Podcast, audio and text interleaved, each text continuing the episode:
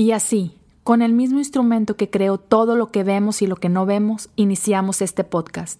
Bienvenidos a Cosas Comunes.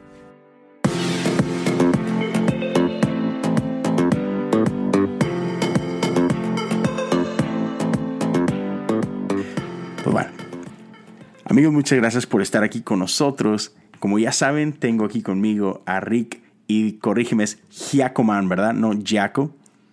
Así es, es Giacoman. Eh, excelente. Pues, bro, muchísimas gracias por estar aquí. Gracias por tu tiempo. No, hombre, pues es para mí un placer estar acá con los paisanos, esperando que vuelvas a Monterrey. Te extrañamos. Mi Monterrey querido, Chihuahua. Qué bonitas son las montañas, en serio. Sí, la yo vivo muy cerca de las montañas, entonces ya cuando vengas acá te, te hosteo en mi casa. Es todo, papá. Me gusta, me gusta. Pues, compadre, para quienes no conozcan, Rick tiene, tiene dos podcasts, uno, uno solo y uno con su, con su bella esposa. Y eh, el podcast de Rick, Liderazgo Disruptivo, escúchenlo, los invito, está fantástico. Y Ride of Two, él con, con Natalie y están buenísimos. Pero para los que no te conozcan, este, cuéntanos un poquito de ti, Rick. Pues bueno, para los que no me conocen, de las cualidades principales, número uno, gracias por invitarme, estoy tan contento de que me hayas invitado, de que te hayas tomado la molestia, me hayas dado la apertura, estoy muy muy contento por eso y espero que a ti, a tu familia y audiencia esta conversación pueda ayudarlos y pues bueno, eh, voy a contar un poco de mí. Nací en un hogar donde mis papás tuvieron, no sé si la idea, porque pues ya sabes, nunca planeas tener 12 hijos. Me imagino que más bien no tenían la idea. Así, e, está mejor esa introducción de que iban a tener 12 hijos. Entonces, nací en la jungla. Sí, sí, porque para quienes no sepan, o sea, Rick tiene nada más y nada menos que no tres, no cuatro, no diez, son doce. Somos doce, vengo de un contexto árabe, mis papás, mis abuelos, mis bisabuelos, bueno, más bien mis bisabuelos llegaron de Palestina, ellos eran de Belén y se vienen este, en barco unos llegan al puerto de Nueva York y otros de Veracruz. Entonces mis orígenes son palestinos, de allá soy, soy Habibi. Wow. Y... Eh, ¿Alguien, alguien importante nació en Belén, ¿no? Creo. Creo yo. Un famoso artista carpintero que cambió la historia, pero este...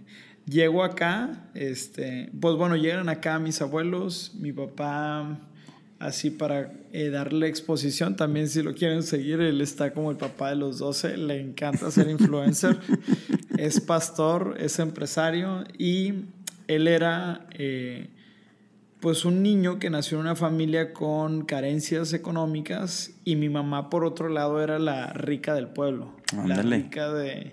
Entonces, pues la historia de mi papá y mi mamá está interesante porque pues es como el, el, el no pobre de carácter, porque mi papá siempre ha tenido mucho carácter, claro. sino eh, la persona con eh, algunas carencias se gana la vida para salir adelante, conquistar, casarse, y ahora pues todo es historia, ¿no? Entonces ahorita yo me encuentro en Monterrey.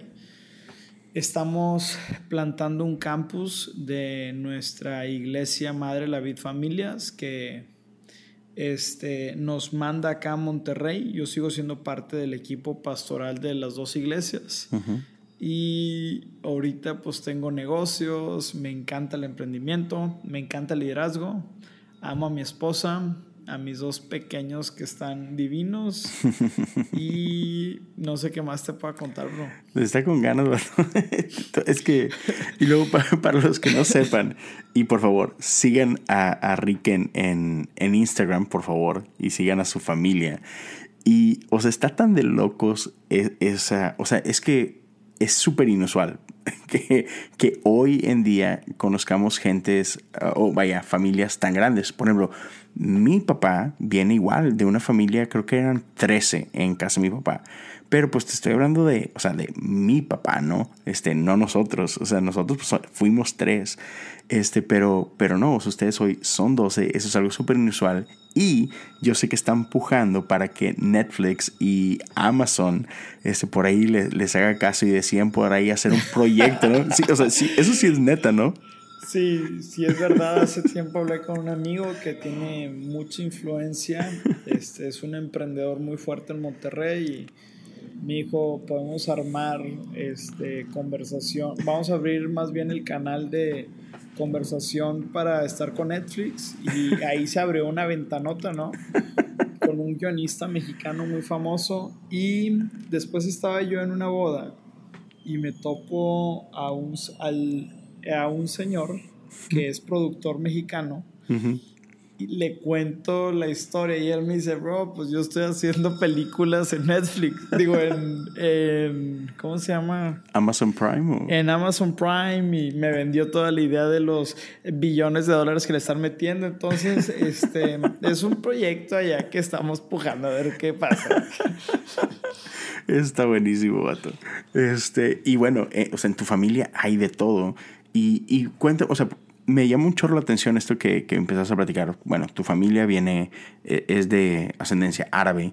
Y bueno, siento yo que, que, como que la iglesia o el cristianismo no era así como que con lo que creciste, ¿no? Entonces, ¿cuál fue eh, o quién fue así como que la punta de lanza, ¿no? Que conoce a Jesús y empieza este camino para todos ustedes. Pues mira, este, he estado investigando y he sido muy curioso de, de, de cuáles eran las creencias de mis bisabuelos. Entonces, hay, hay una corriente muy certera de que probablemente mis abuelos pudieron haber sido cristianos, bro. Órale. Porque la gente en Belén era creyentes que ya, o sea, ya había llegado el evangelio a esa región. Entonces, la probabilidad es que pudieron haber sido cristianos, pudieron no haber sido cristianos, pudieron haber sido, no sé, no, no creo que islámicos, bro. Pero bueno, se llegan acá y pues llegan aquí a la revolución de el, catolicismo, eh, la iglesia católica romana, cuando estaba en todo su auge y también cuando pues ser, ser católico era como una manera para que te abrieran las puertas y los árabes pues tenían que buscar la manera de poder eh, introducirse en la sociedad sociales para poder prosperar, bro. El, árabe siempre quiere crecer, prosperar y es como haré lo que sea necesario para salir adelante, bro. Claro. Entonces, si es cambiarle de nombre a mi Dios, pues le dan. Yo no soy así, va, pero pues por dinero baila el perro, dicen por ahí. entonces, mi papá, este, bueno, entonces mis abuelos son católicos, mis papás son católicos y mi papá se va a Monterrey a los 18 años a estudiar al TEC de Monterrey y estando en Monterrey eh, lo invitan a un grupo Conexión y mi papá conoce de Jesús, se vuelve loco por Jesús y le entrega su vida así de esos testimonios de que eh, me enamoré de Jesús y ya pues mi mamá como que, ¿qué trae este loco, no? y mi papá dice que la cortó y total acá el, la, este, el fanatismo y la conversión a otro nivel. Y le regala una Biblia a mi mamá. Mi mamá la lee y dice, creo que Jesús es quien dice que es mi la Biblia y Ricardo, entonces, o sea, mi mamá nos dice siempre que su conversión nunca fue por mi papá, sino que ella se devoró la Biblia en tres meses y tuvo una revelación de que Jesús era real. Entonces, de ahí, pues ya toda esa historia, bro. Qué chido, man. Y bueno, pues, entonces a ti te toca crecer en la iglesia, por así decirlo. Expuesto a la iglesia y todo el rollo. Sí, mi papá era líder, fue líder de jóvenes, fue pastor a los 30 años. Mm. Él estaba en Verbo aquí en Monterrey, le tocó ser pastor general dos años porque pues habían unos cambios en la iglesia, entonces mi papá estuvo al frente y luego tenía negocios. Mi papá es alguien que siempre ha hecho, que ha querido cumplir sus sueños. A mí me tocó nacer en un contexto donde la iglesia cristiana, bro, a todo le decía que era malo, satánico, la caja del diablo. Bro, yo no me sé todas las películas de Disney, estoy traumado, no vi Harry Potter tampoco.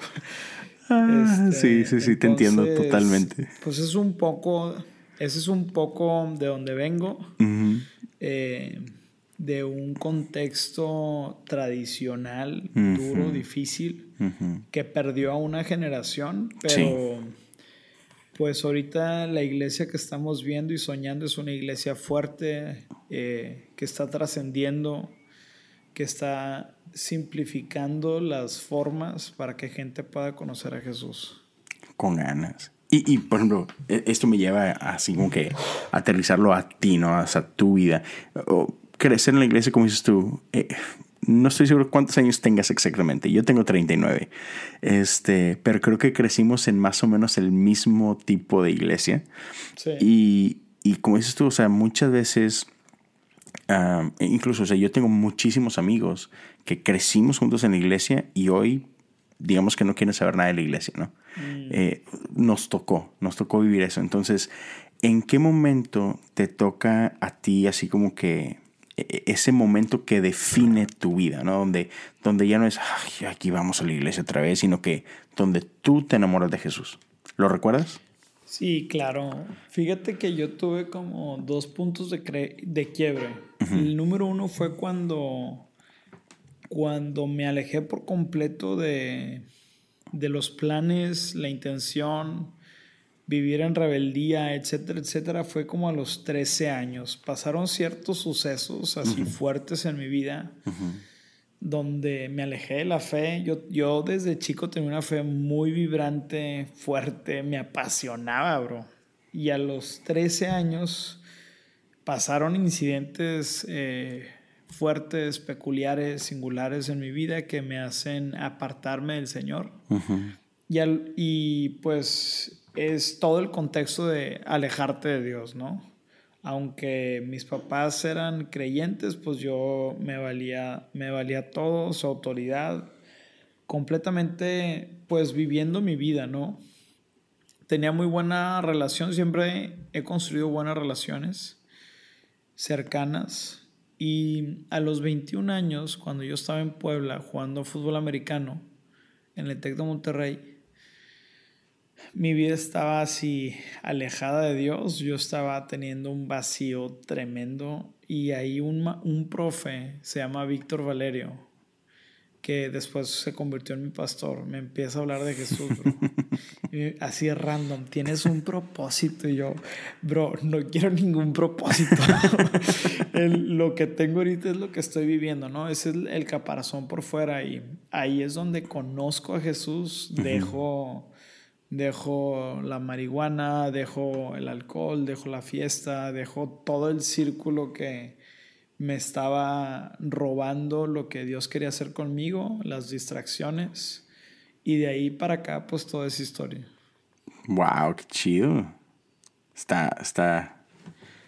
Eh, ¿Cómo, ¿Cómo, Dios usa así gente que no te lo espera, no? Y, gente que, que toca tu vida y y volteas atrás y, a, ver, a lo mejor me pasó, me pasó con un amigo una historia similar que, me, que en cierto momento muy crítico en mi vida me dijo unas palabras que, que fueron así como que palabras directas del cielo, ¿no? Y le platicaba hace poco, ¿te acuerdas un día que me dijiste esto?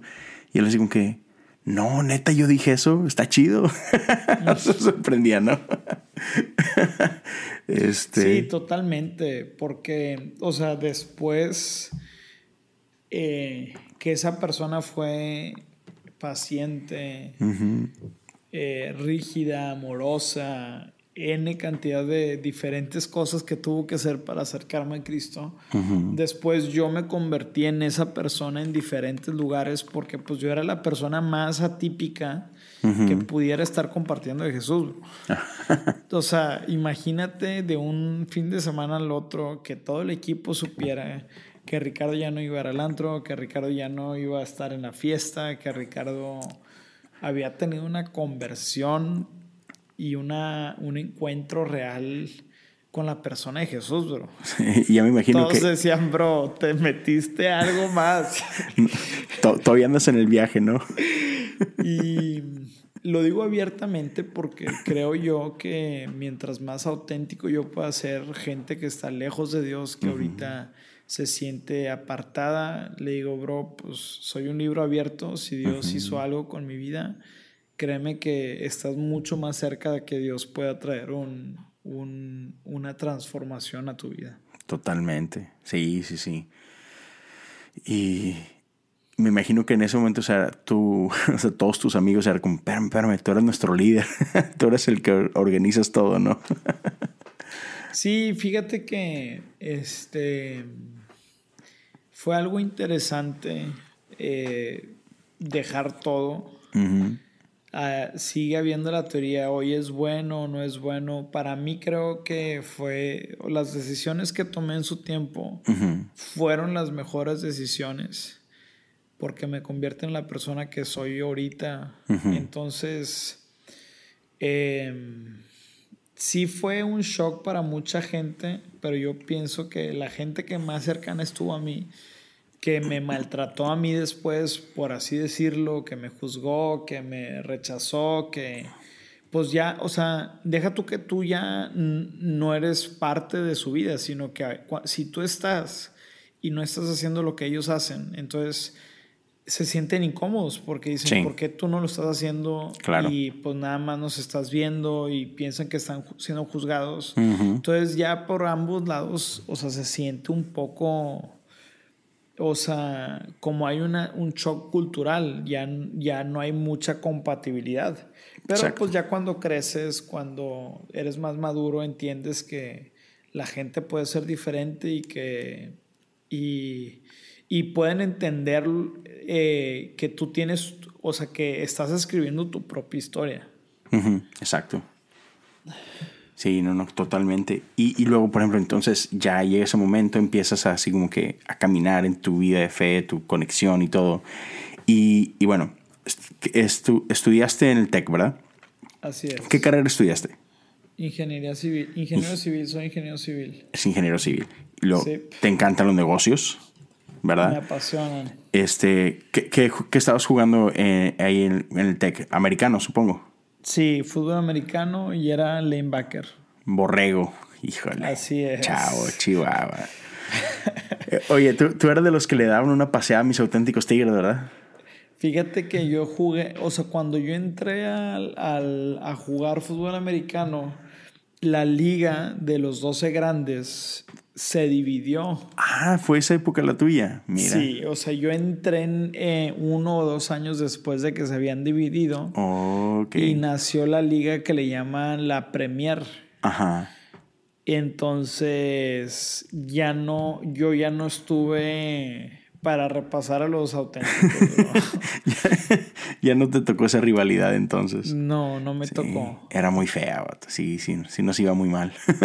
sí, va. sí. Ok, pero entonces, ok, eres atleta, parte del equipo de americano, este, estudiando ingeniería civil, te encantan los negocios, emprendedor. ¿Dónde entró esta parte que creo que Dios me llamó a plantar una iglesia? Mm. Fíjate que Qué buena pregunta, porque me estás poniendo a pensar y fíjate que el punto de sembrar, plantar y pastorear es algo que en mi persona fue algo que se fue desarrollando, nunca fue un nunca fue un este es mi destino y hasta aquí y sé que me voy a dedicar a esto, no, fue progresivamente el querer hacer un impacto simplemente en el en el cumplir el llamado que Dios nos hace, yo creo que hay un solo llamado en la Biblia y es ven y sígueme. Y en ese llamado de seguir a Jesús descubrí que pudiera, o sea, que, que Dios me está, o sea, que cada vez que quieres generar un impacto, que quieres este, ser usado por Dios, tienes que vivir una vida sacrificial. Entonces, entre más yo vivía una vida sacrificial para los demás, más me daba cuenta que mi influencia crecía porque tenía más capacidad de poder, de poder ser, servir a más personas. Entonces, empezó ese es mi testimonio de cómo ahorita soy pastor. Mi primer ministerio fue literalmente limpiar los baños de la iglesia en la cual eh, me abrazó en Puebla. Ahí limpié las cacas, bro, de los inodoros, bro, los papeles. Ahí empezó mi ministerio, bro. Y durante tres años seguidos nunca me dejaron compartir, hablar, ni siquiera dar los anuncios. Yo digo, bro, ¿qué tenían contra mí? Pero creo que en ese tiempo Dios, en vez, Dios me estaba haciendo crecer eh, por dentro, en vez de estar creciendo como una planta, en vez de crecer para arriba, estaba, mis raíces estaban creciendo, entonces este, empecé a servir en jóvenes y luego me hice pastor de jóvenes y luego empecé a ayudarle a mi papá porque vi que había necesidad de eh, administrando, organizando. Y Dios fue dándome deseos más de servirlo y ahorita pues ahorita estoy plantando iglesia en Monterrey, bro. Este, pero ha sido un proceso, sí de, de chicos, este, había habido gente que había hablado fe y palabras a mi vida, de que iba a ser un profeta a las naciones. Y eso pues apenas es, es, es, son palabras que se están cumpliendo apenas después de 29 años. Wow. Qué chido. Este, algo que me encanta y, esto es algo que espero que le sirva a la gente que nos está escuchando, es que muchas veces nos toca recibir alguna palabra como, como en tu caso, ¿no? O incluso que, tú crees que Dios quiere hacer ciertas cosas y, tú lo, crees con todo tu corazón, pero, pero no pasa, ¿no? Y pasan, pasan los meses y ah, dices, ¿dónde está? Y es fácil que nos desesperemos, pero me encanta lo que tú acabas de comentar porque es, no, Dios tiene un tiempo, ¿no? Dios tiene un tiempo y, no es como que... Muchas veces creemos que porque Dios da cierta palabra, ah, entonces voy a dejar tirado mis estudios, ah, ya no voy a ponerle atención a esto porque es que Dios me dijo tal cosa y como que no, no, no, no. Sé fiel donde estás, ¿no? Sé, sé un buen administrador de donde Dios te ha puesto y tranquilo en su tiempo Dios va a traer a cumplir todas estas cosas, ¿no? Como, como lo estás viviendo tú ahorita, ¿no?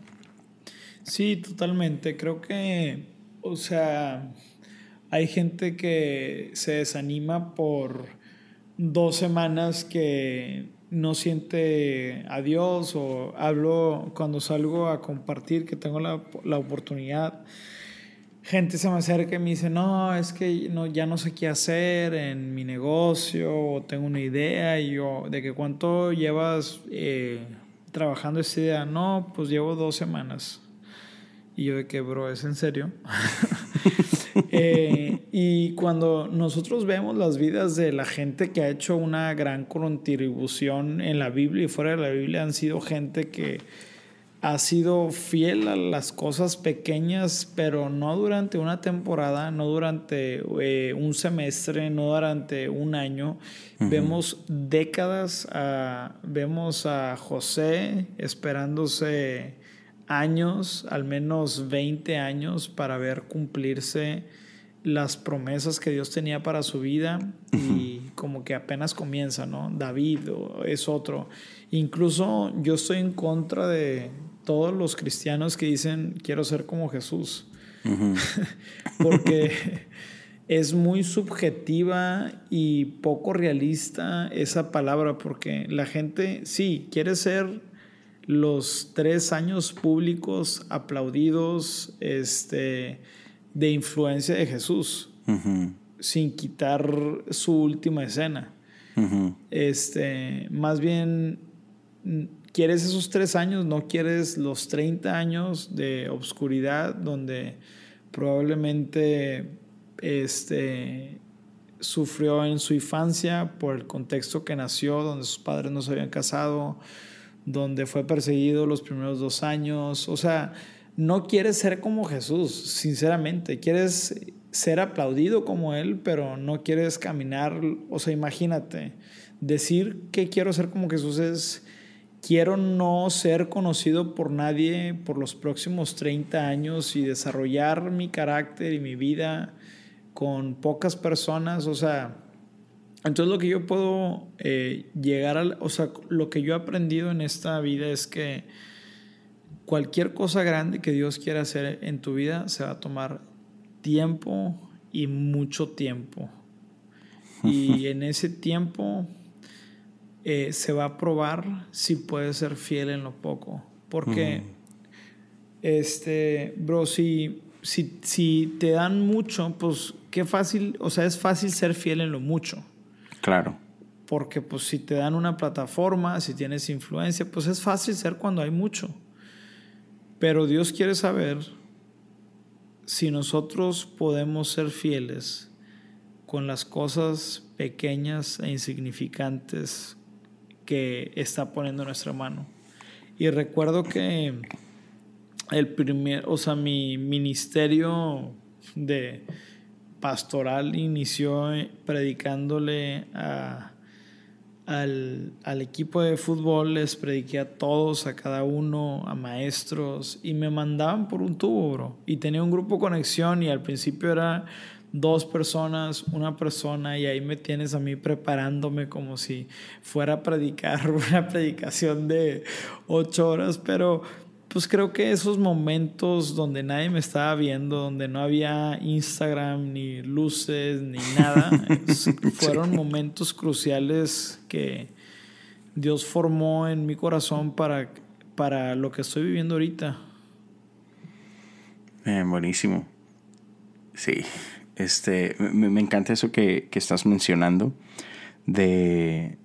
Y decías tú, eh, hubo un tiempo en tu vida en el que no estabas creciendo, por decirlo de esta forma, eh, o al menos no era visible, sino que Dios estaba preparando algo en ti y estabas creciendo hacia abajo, ¿no? O sea, echando esas raíces. Entonces, ¿cómo, cómo, le puedes animar a esta, esta gente, ¿no? O sea, que, que, no se desespere, que, que, que no busque algo rápido, ¿no? Creo que, creo que muchas veces, y esto pasa, creo que pasa sobre todo mucho ahora que tenemos este social media y todo lo vemos en Instagram y todo. Y, y, obviamente vemos así como que vemos el highlight de todo el mundo, ¿no? Vemos, vemos a, raza chida en escenarios y padre y ignoramos todo el trabajo que lleva, ignoramos todo, así como que toda la, la sangre que, ha corrido para poder llegar ahí, ¿no? Y, queremos ir de soy un donadie a tengo fama en un chasquido de dedos. Y que, no, espérate, papá. tú mencionabas ahorita, Dios quiere trabajar en tu carácter primero, ¿no? Entonces, creo que como que hemos perdido el valor de esa parte, ¿no? De lo que nadie ve. Así es. Creo que, o sea, son varios pensamientos, pero uno de los principales es que no porque no estés creciendo hacia arriba, quiere decir que no estés creciendo. Y este concepto lo desarrollo de la, de la, siguiente manera, o sea, crecer hacia arriba es influencia, crecer hacia arriba es, es tal vez si eres este, un emprendedor, porque yo no nada más le hablo a pastores, sino a seres humanos.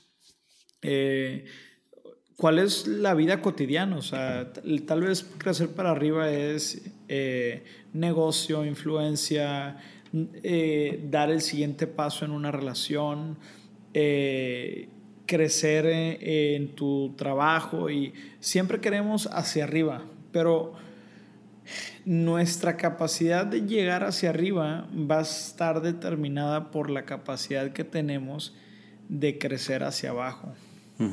Y hay una reflexión del bambú que el bambú tarda aproximadamente siete años en, en tener su, su, crecimiento real. Y en los siete años su crecimiento vertical hacia arriba es, es creo que no más de un, un, metro. Imagínate, siete años estar en lo mismo, haciendo lo mismo, y ahí hablo de hábitos. Donde parece que no está pasando nada.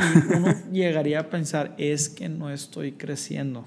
Pero no sabes que el bambú está creciendo por dentro, por dentro, hacia abajo, hacia abajo y hacia abajo. Y de la noche a la mañana triplica su crecimiento porque ya tenía eh, sólida eh, sus cimientos. Entonces, la raza que, que, ahorita quiere de toda la noche a la mañana, número uno es creces abajo. Número dos, yo, yo pudiera decirlo con las siguientes palabras, es en el tema que tú dijiste de social media, la comparación. Y la comparación lo que hace, eh, lo que tengo entendido que hace es que no solamente nos, nos da a nosotros desánimo y le quiero llamar la otra palabra eh, inseguridad.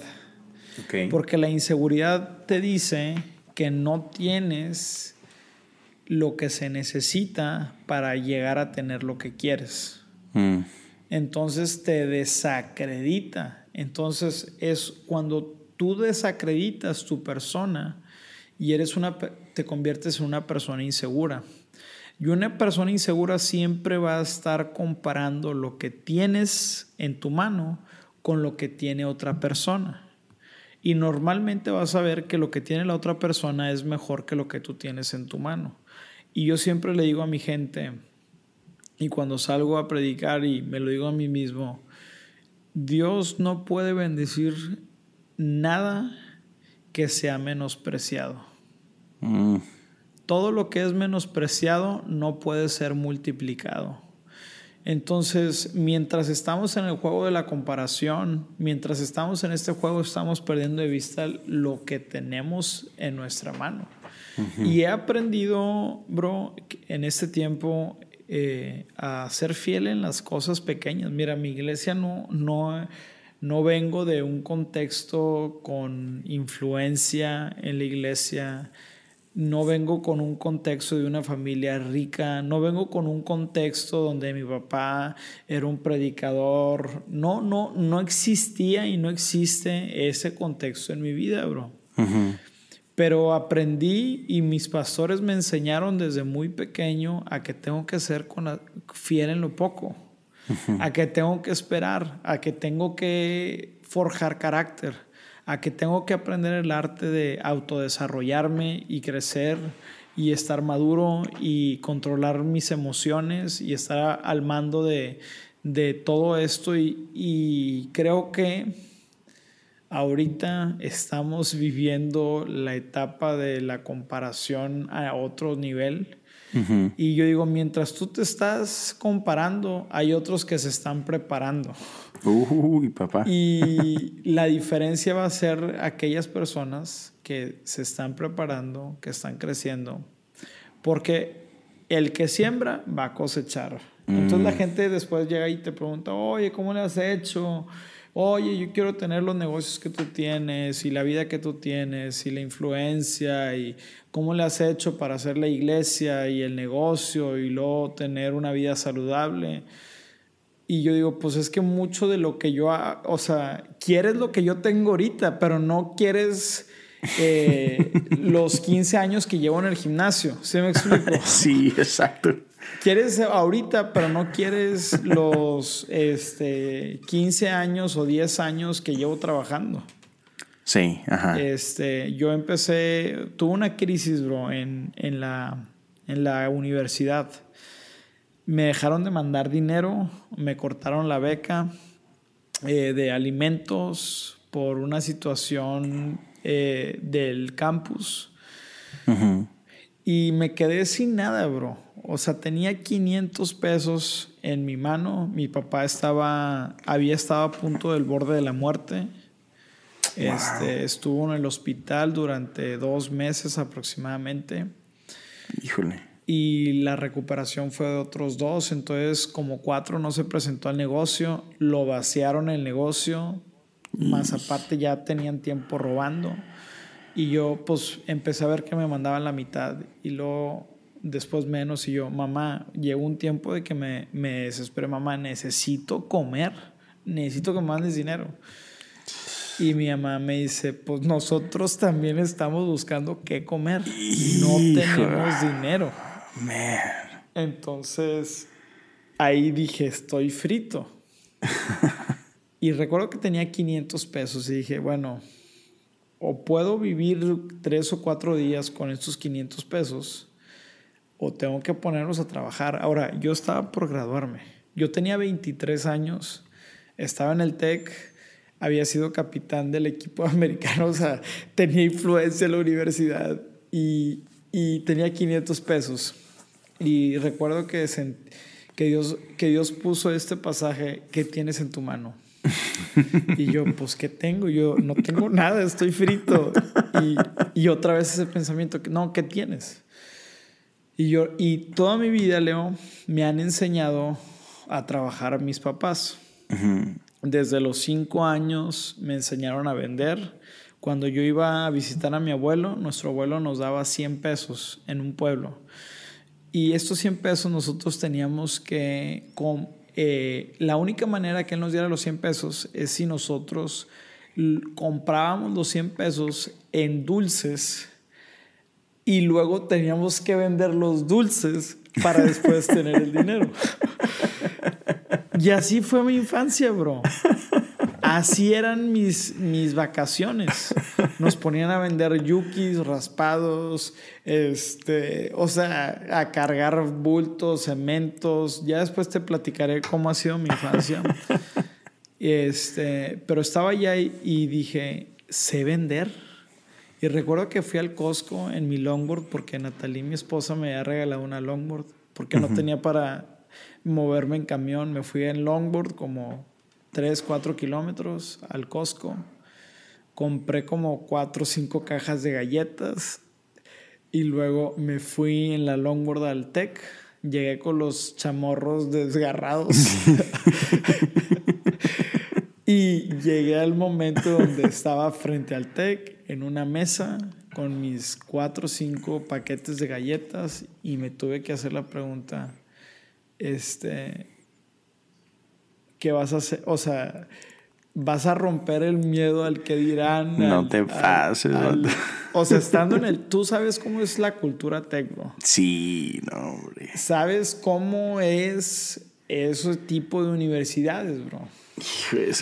Y estando ahí en la, libre, en la, en la cafetería que está para 500 personas, ahí dije, tengo que ser fiel en lo poco. Y empecé a ir mesa por mesa a ponerles mi carita de gatito de Shrek. ¿Quieres comprarme una galleta? y este podemos decir que ese fue mi segundo emprendimiento. Y ahorita ya tengo más empresas, ya tengo equipos de trabajo que trabajan para mí, este, y quieren, la gente quiere lo de ahorita, pero yo les preguntaría, ¿estás dispuesto a vender galletas en el TEC? en tu último semestre de carrera, entonces ahí es donde radican ciertas cosas, bro. Sí, no manches. Sí, y es que Man, es, es, lo que acabas de compartir, está grueso, vato.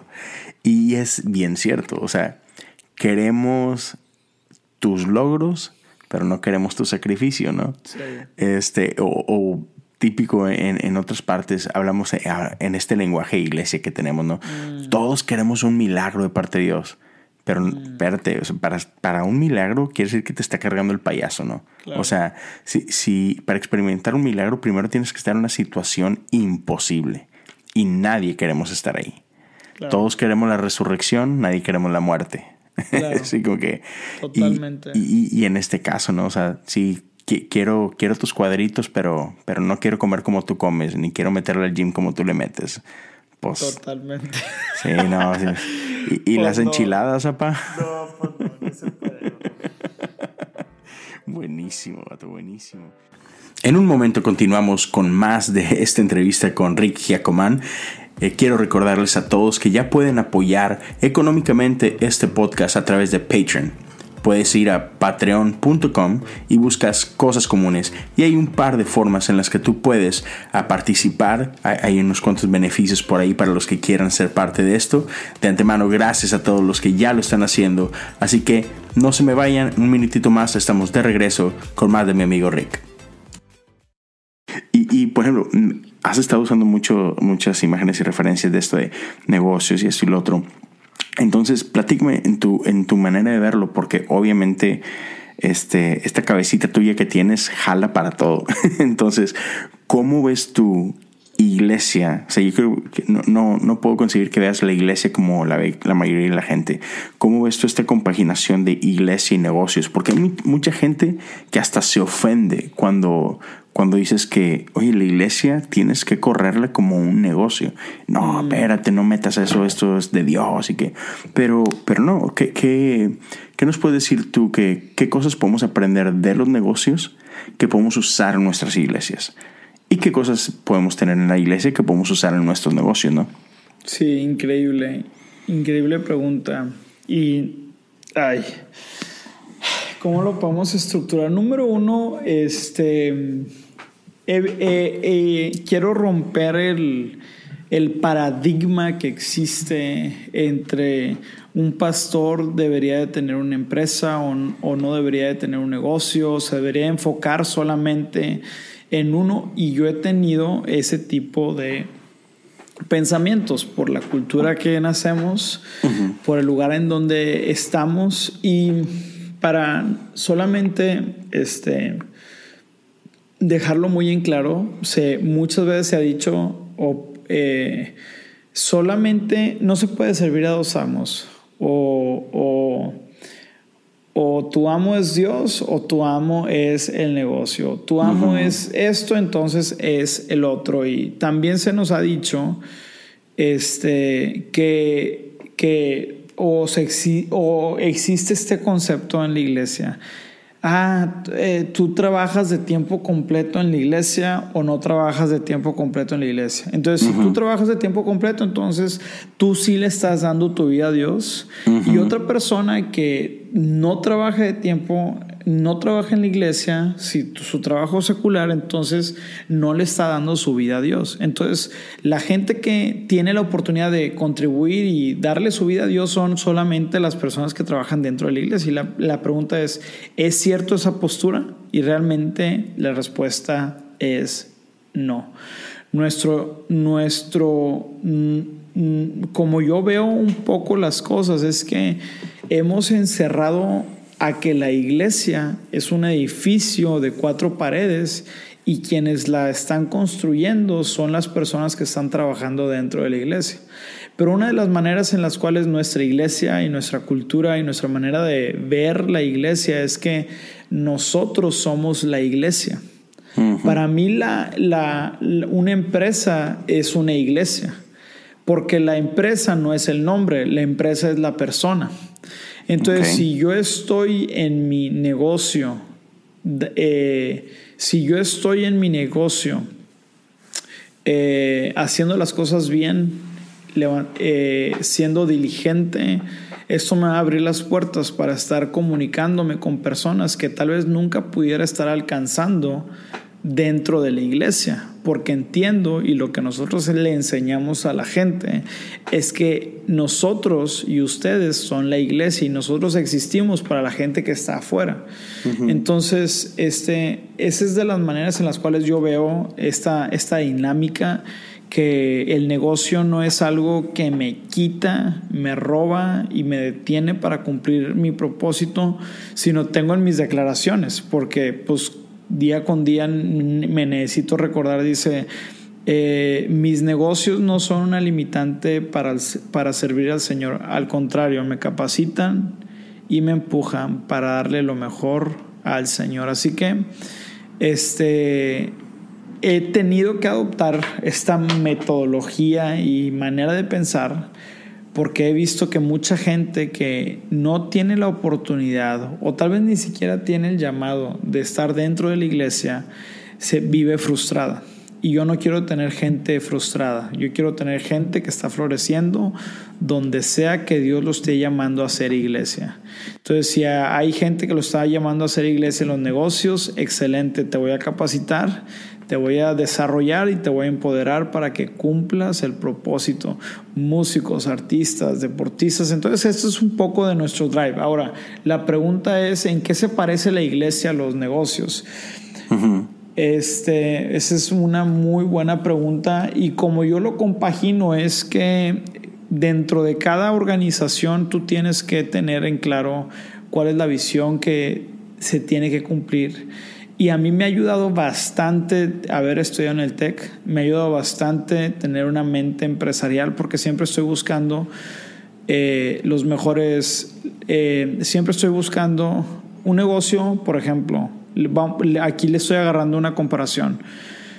Si un negocio no tiene una buena ubicación, las probabilidades son que no tenga buenos clientes. Entonces, cada vez que yo busco tener un negocio, si es físico, si mi negocio es físico, entonces voy a buscar un negocio que con las características y la personalidad de mi negocio pueda tener una ubicación que sea fácil de llegar. Entonces, bueno, entiendo que para un negocio tienes que tener una buena ubicación. Y eso lo paso después a la iglesia. Una iglesia para que llegue más gente, pues tiene que tener un lugar visible, tiene que tener un buen lugar donde haya pasada de camiones, de taxis y que sea fácil de poder estar ubicando. Extrañamente, las iglesias más crecientes en México son las que tienen normalmente las mejores ubicaciones en la ciudad. Entonces, para mí hay una similitud y la iglesia se ha quedado atrás de estar implementando los mejores conceptos de liderazgo, de planeación, de ejecución, porque decimos, no, pues tenemos que dejarnos guiar por el Espíritu Santo y yo, de que, bro, esa expresión es porque eres un flojo, no quieres planear, no quieres comunicar y no quieres llevar a cabo lo que Dios te está diciendo. Entonces, este, no sé si eso contesta un poco la pregunta. Sí, y, híjole, te, voy a, así como que le voy a escarbar eso último que dijiste. ¿Qué crees? Ah, es difícil ponerte en la cabeza a los demás, pero ¿a qué crees que se deba eso? ¿Crees que parte de eso es miedo quizá a, tomarse esos riesgos de aventarte a, a, planear mejor, este, a, soñar más grande? ¿Qué, qué, qué, qué pasa? Porque sí, definitivamente eso es algo que muchas iglesias están sufriendo hoy en día. Sí, sí, me ha tocado estar saliendo últimamente y he visto ciertos patrones en las iglesias que no planean, no, no ven a futuro. Entonces, creo que, o, sea, como que el cristianismo, eh, no todo, no puedo generalizar. Hay, hay iglesias de las cuales estoy convencido que directores, CEOs y, gerentes de empresas aprenderían bastante. Acabo de estar en Más Vida. Y, este, tuve la oportunidad de estar con Javi, con Andrés. Y la neta es que son personas, obviamente están usadas, son usadas por Dios, están llenas del Espíritu Santo, pero las capacidades, de desarrollo, de liderazgo, de comunicación, de estrategia, de planeación, de organización, de inspiración. Bro, e, ellos son top leaders que en cualquier organización que los pongas, espiritual o llama, llámele tú este, de negocio, la van a reventar, bro. Porque han desarrollado capacidades personales que los hacen llevar a cumplir la visión que Dios les ha puesto. Y mi papá siempre dice algo bien, no, no, no sé si es, o sea, algo bien duro. No es cruel, pero es, es duro. En la Biblia, la gente que más escribió la Biblia, la gente que fue más efectiva, extrañamente, fue la gente más preparada.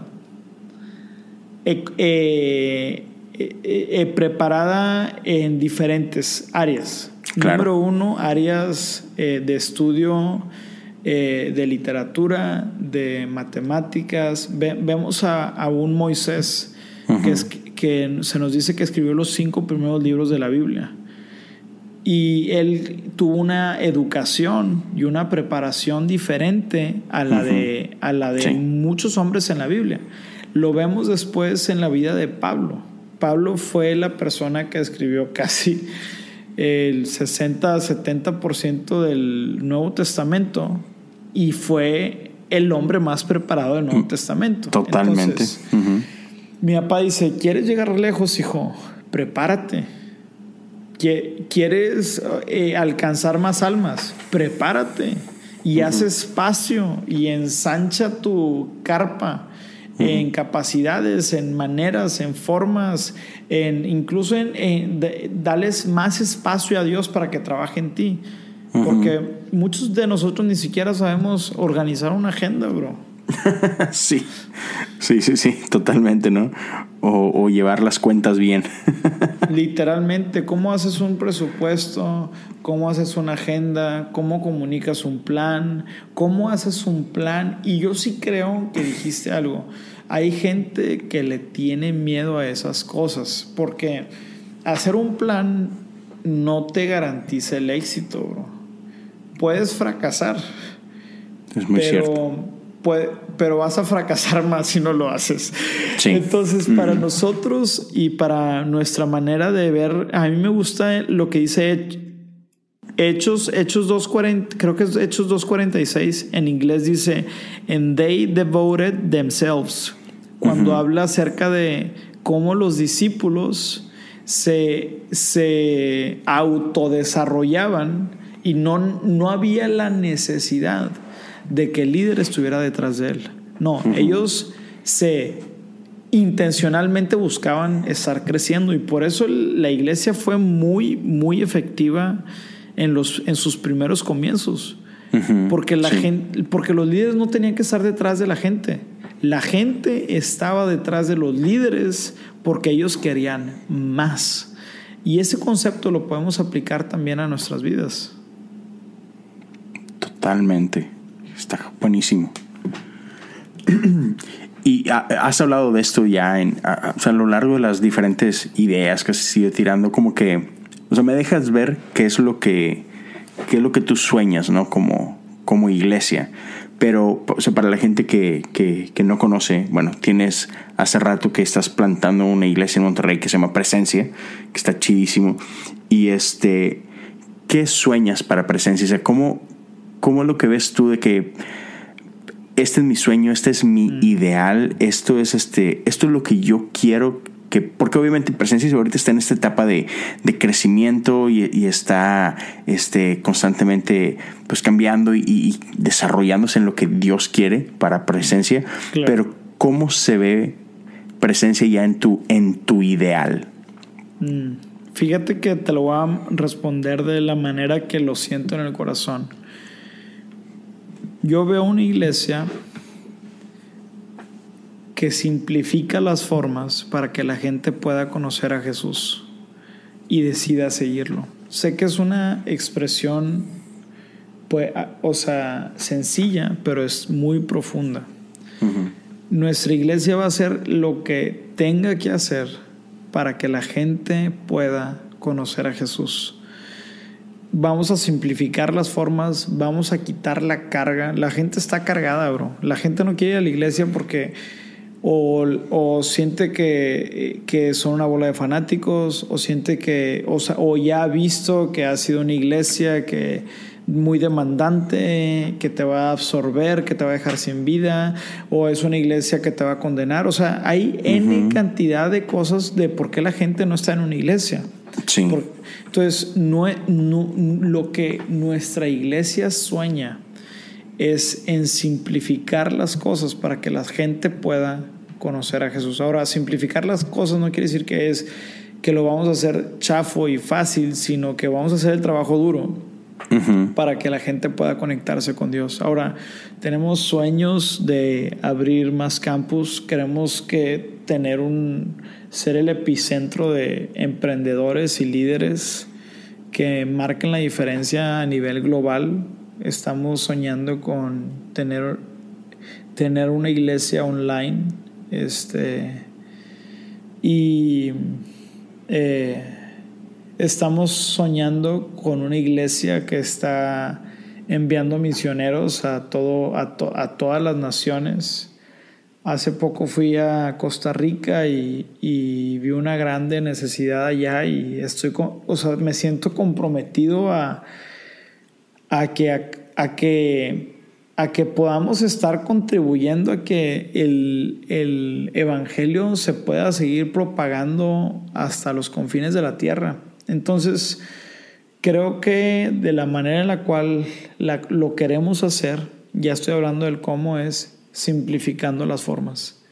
Quiero simplificar todas las formas que el hombre ha construido para que la gente pueda conocer a, Jesús. Y yo entiendo y sé que cuando las personas se encuentran con Jesús, sus vidas son transformadas. Totalmente. Man. Necesitamos más iglesias así, vato.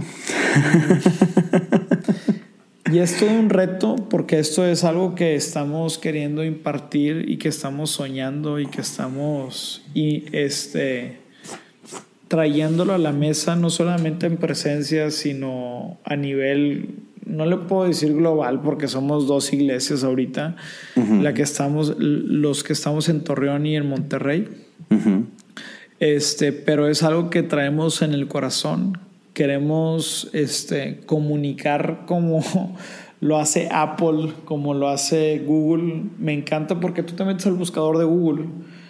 Y su página es sumamente sencilla por fuera, porque por dentro es sumamente compleja, Entonces, más, más o menos para que me entiendas, esa es la iglesia que nosotros queremos construir. Una iglesia que simplifica las formas para que gente pueda conocer a Jesús. Buenísimo, buenísimo. Qué, qué buena imagen, ¿eh? Está súper sencilla por fuera porque está súper enredada por dentro. ¿Qué?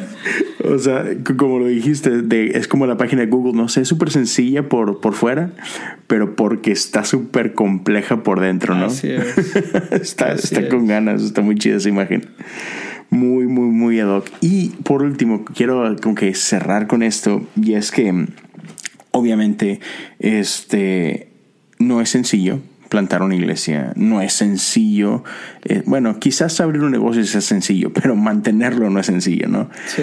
Ah, pero ah, remontándome a lo que a la historia que contaste hace rato cuando dices, oye, estoy en mi último semestre en el TEC tengo 500 pesos, tengo hambre, este, tengo mucha hambre.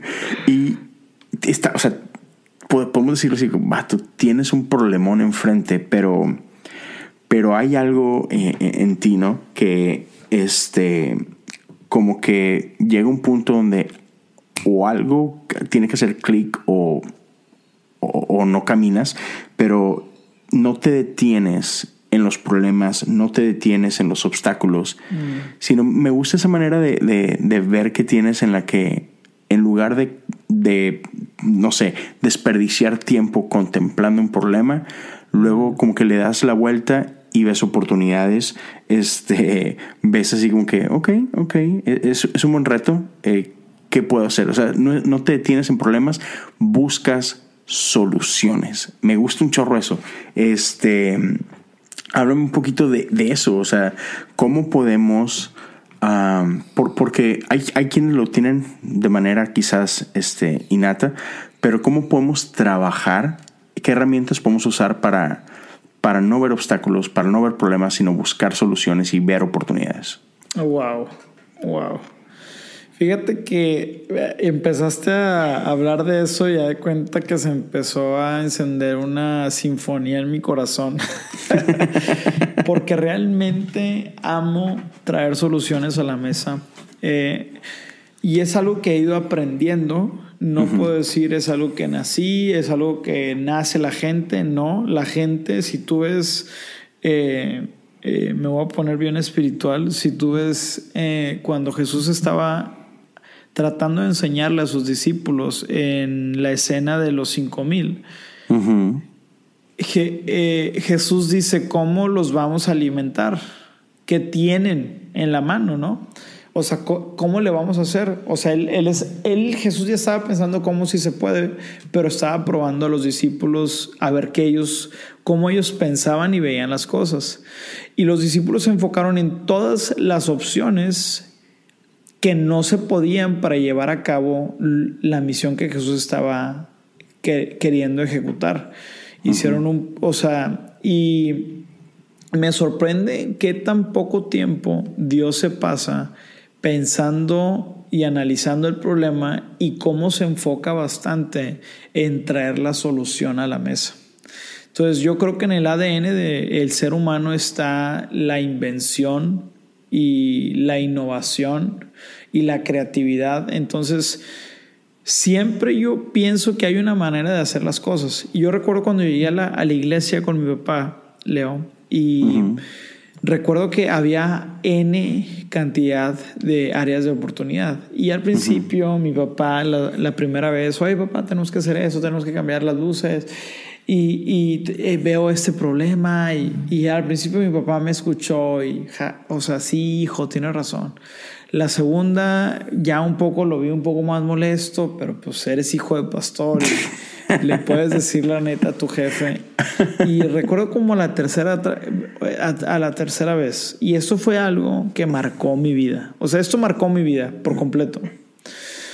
A la tercera vez llego con el informe analítico de todos los problemas que nuestra iglesia tenía y que por eso no crecíamos.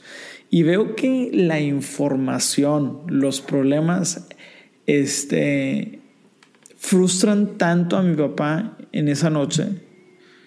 Lo ponen de malas porque, pues, o sea, e, eran verdad, bro. ¿Sí me explico? Sí, sí, sí, claro. O sea, no, eran verdad. Y mi papá me dice, Ricardo, estoy harto de que solamente me traigas los problemas. Me dice, no tengo tiempo para resolverlos. Tengo 12 hijos, tengo un negocio que está quebrado y lo tengo que levantar y aparte tengo que, tengo que pastorear. Si quieres resolver estos problemas, conviértete en la solución. Vámonos. Así.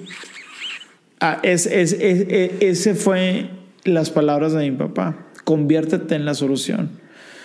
Y me enfrenté con el problema porque me decía, pues sí, convierte en la solución, pero sin recursos, sin, sin autoridad, sin posición. Y, y, oye, papá, pues necesito una posición, ¿no, mijo? Usted puede ser la diferencia en donde está. Entonces, toda esa dinámica empezó a resonar en mi corazón y después empezó a convertir en parte de nuestra cultura porque nuestra iglesia es una iglesia con, con no con los recursos, la historia y el trayecto de años que nos habiliten tener grandes recursos, diezmador. O sea, siempre el tema de recursos ha sido un tema interesante para nosotros. Ha sido un tema, vamos a llamarlo escaso, pero yo sé que la escasez siempre va a traer creatividad. Porque en la escasez, cuando no tienes nada, se, tienes que ponerte creativo y, y, tienes que decir, ¿cómo sí se puede? ¿Cómo, ¿Cómo si puedo tener un grupo de jóvenes? ¿Cómo si puedo hacer esta actividad? ¿Cómo puedo alcanzar gente que no conoce a Cristo aunque no tengo presupuesto? Y toda esta escasez que corrió los primeros años de nuestra iglesia fueron la dinamita para después hacernos a todo el equipo gente que no acepta un no como respuesta. Entonces ya en el equipo ya hay una frase muy conocida en nuestra iglesia que haz que suceda. Oye, no sé qué, no sé qué, haz que suceda. Oye, tengo esto, haz que suceda. Y ahorita me pasa con gente de Monterrey que se le cierra el mundo y me dice, es que no podemos hacer esto. Y yo, claro que sí se puede si lo, he, si lo hemos hecho como iglesia toda la vida, no me vengas a decir que no se puede hacer lo que me estás diciendo que no se puede hacer. Haz que suceda, busque la solución y luego vienes. Entonces, ha sido, ya, ya se ha convertido parte de un drive de nosotros, se ha convertido en una manera de ver las cosas, de cómo sí se puede. Tal vez no puedo cumplir completamente la visión al final, pero sí puedo comenzar. Claro. Tal vez no tengo la influencia para poder, eh, o no tengo los recursos ahorita para poder acabar el proyecto, pero tal vez sí tengo algo que me da la habilidad de poder comenzar y en el camino estar desarrollando más cosas para poderlas llegar a alcanzar. Entonces, como emprendedores que nosotros somos, mi papá sí ha empezado muchos negocios. Los ha empezado al 50% y yo, papá, estás loco, ¿cómo? Y mi hijo, y de que mi hijo, cállese y vea. y me ha cerrado la boca la mayoría de las veces. Entonces, este, ¿cómo, cómo se puede aplicar? O sea, comienza a quitarle, comienza, cada vez que se te venga un no a, tu mente, puedes decirte cómo sí se puede empezar esta idea, no cómo la voy a terminar, porque cuando pensamos en el producto terminado, puede ser que seamos realistas y no se puede terminar. O sea, por ejemplo, oye, ¿cómo podemos tener en Monterrey una iglesia eh, de, de con influencia, con un auditorio de 3.000, 4.000 personas. Este, ¿Cómo podemos? O sea, entonces eso, pues dices, pues ahorita no se puede. Y mucha gente dice, ah, pues no, pues no se pudo. Y para mí, no, sí se puede, plantando una semilla. Tal vez no, no ni siquiera tienes auditorio cuando nos venimos a montar ni siquiera teníamos casa, bro. Ni siquiera teníamos dónde alojar a la gente. ¿Qué hacemos? Nos vamos a, cafés. Y como ya sabemos, hay muchos cafés que tienen la idea de poner el café y no les va bien, bro. Entonces les surge tener gente que vaya a consumirles. Entonces, bro, se les hace un perfecto match que gente les lleve gente a sus cafés para que consuman y conozcan el café. Entonces ha sido toda una invención de, la mente de decir si se puede. Ajá. Búscale el cómo. Así es. Ah, qué chido. No, me, eh, me encanta. He aprendido un chorro eh, en, esta, en esta horita que llevamos platicando. Está súper, súper padre. Y, y, me encanta eso. Y para la gente que, que por aquí nos está escuchando, o sea, chequen todo ese rollo, ¿no? O sea, ha sido un montón de, joyitas que nos has estado dando y ¿cuál, cuáles son tus galletas que tienes que ir a comprar, ¿no? Así es, hermano. Es que está increíble cómo a nadie, a nadie nos gusta incomodarnos, pero esas incomodidades, cómo generan creatividad. O sea, es, es así, machine. Pero compa, muchísimas gracias por el tiempo. Ya para, para cerrar, este, cositas, estás en Monterrey, estás plantando en iglesia y la gente tiene que saber, eres tigre o rayado, ¿con quién estás? Híjole, bro. o, te pegas a tus santos. Fíjate que no puedo quedarle mal a, a nadie. Al guerrero que tengo dentro, bro. Soy santista de corazón. Sí, Chihuahua. Está bien, te perdono. No hay bronca. Oye, no, hombre, Rick. Muchísimas gracias. Dile a la gente que dónde te pueden encontrar en Instagram. En Instagram estoy como Rick Giacoman, R-I-C-K, Giacoman. Eh, ahí me puedes encontrar. Fantástico. Y, y por favor sigan estos dos podcasts. O sea, los dos, los dos están increíbles. Eh, el último que, que se case con tu esposa tiene unas, unas verdades chidísimas, y súper prácticos. Así vas a salir listo para dar un primer paso. Este, ¿Cómo se llaman eh, y dónde pueden encontrar tu podcast o los dos podcasts? Bueno, el primer podcast es el que hago personalmente. Se llama Liderazgo Disruptivo y este este podcast lo hago para levantar grandes personas. Quiero, eh, tienen la intención de equipar gente, ya sea, eh, seas un empleado, seas un emprendedor, seas un pastor, seas un voluntario, te va a ayudar a que puedas crecer y si creces tú, crecen todos. Y el segundo podcast que tengo es con mi esposa, se llama Ride of Two. Lo puedes encontrar en Spotify, en Apple, en podcast de Apple y en Google Play. Y se llama Ride of Two eh, por Ricky Nat. Y este podcast tiene la intención de estar contando todos los hacks de vida que Natalie y yo hemos estado viviendo en los últimos 7, 8 años de nuestra vida. Contamos acerca de emprendimiento, de, cómo iniciar, cómo comenzar. Natalie y yo hemos comenzado eh, más de seis negocios juntos. Eh, y también tenemos una familia increíble. Entonces vamos a estar contando un poco acerca de los cimientos que que soportan lo que estamos haciendo el día de hoy. Entonces creo, hay gente que ya nos ha dado review del segundo podcast que ha sido un breakthrough para su vida, un punto de quiebre, que ya van a empezar a, emprender, a comenzar y es lo mismo que yo les digo a todos, comienza ya. Buenísimo. Y para toda la gente que nos puede estar escuchando ahí en Monterrey o sus alrededores, cuéntanos de tu iglesia, dónde te pueden encontrar, si hay gente que anda buscando iglesia ahorita, que anda en esa, en esa etapa de su vida, ¿cómo pueden encontrarlos? Increíble, bro. Pues también ahorita todo es muy digital. Ahorita estamos en un proceso de levantamiento de líderes. Estamos levantando líderes, gente que se quiera sumar gente que quiera eh, estar construyendo la visión que tenemos. Estamos en Instagram como Presencia MX. Nos estamos reuniendo todos los domingos a las 12 pm.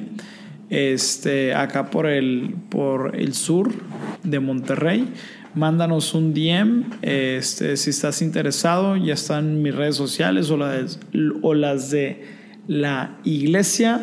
Nuestro lanzamiento oficial como iglesia es el, el, el, en abril del 2020. Así que, este, pues si hay gente que quiere sumarse, aquí estamos. Con ganas, doctor. Pues Rick, muchísimas gracias por tu tiempo. Salúdame a tu esposa y dile que gracias por, por darte chance de desvelarte conmigo. ha sido un gustazo, hermano. Este, gente bonita, Gracias por escucharnos. Eh, cualquier cosa, ya saben, también pueden mandarme un mensaje en Instagram o en Twitter, Leo Lozano HU. Cuídense mucho, que tengan una excelente semana. Dios me los bendiga a todos.